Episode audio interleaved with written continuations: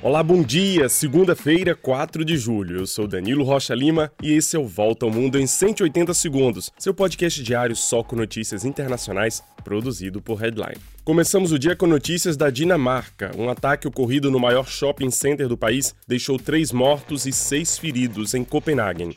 O suspeito, um dinamarquês de 22 anos, tem antecedentes de problemas psiquiátricos e entrou no shopping durante a tarde deste domingo, atirando de forma aleatória nas pessoas presentes no estabelecimento. O atirador foi preso pela polícia, que ainda não anunciou os motivos do ataque. Na Itália, uma avalanche provocada pelo rompimento da geleira da Marmolada, nos Alpes, deixou seis mortos e oito feridos. As buscas por possíveis desaparecidos voltaram a ser feitas na manhã desta segunda. O rompimento da geleira ocorreu em um dia de temperaturas recordes que atingiram os 10 graus no topo da geleira. Segundo especialistas italianos, esse rompimento é uma consequência direta do aquecimento global e o fenômeno vai se repetir com mais frequência. Os Alpes sofrem com ondas de calor precoce e tiveram um inverno seco, com 40 a 50% a menos de chuvas no período.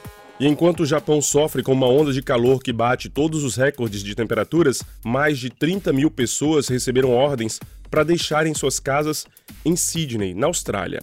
A região sofre com três dias consecutivos de chuvas torrenciais. Resultado: solo saturado, rios que enchem rapidamente e barragens estão transbordando. Também na Austrália, esse tipo de fenômeno deve ficar 80% mais frequente até o final do século, por causa das mudanças no clima global causadas pelo homem.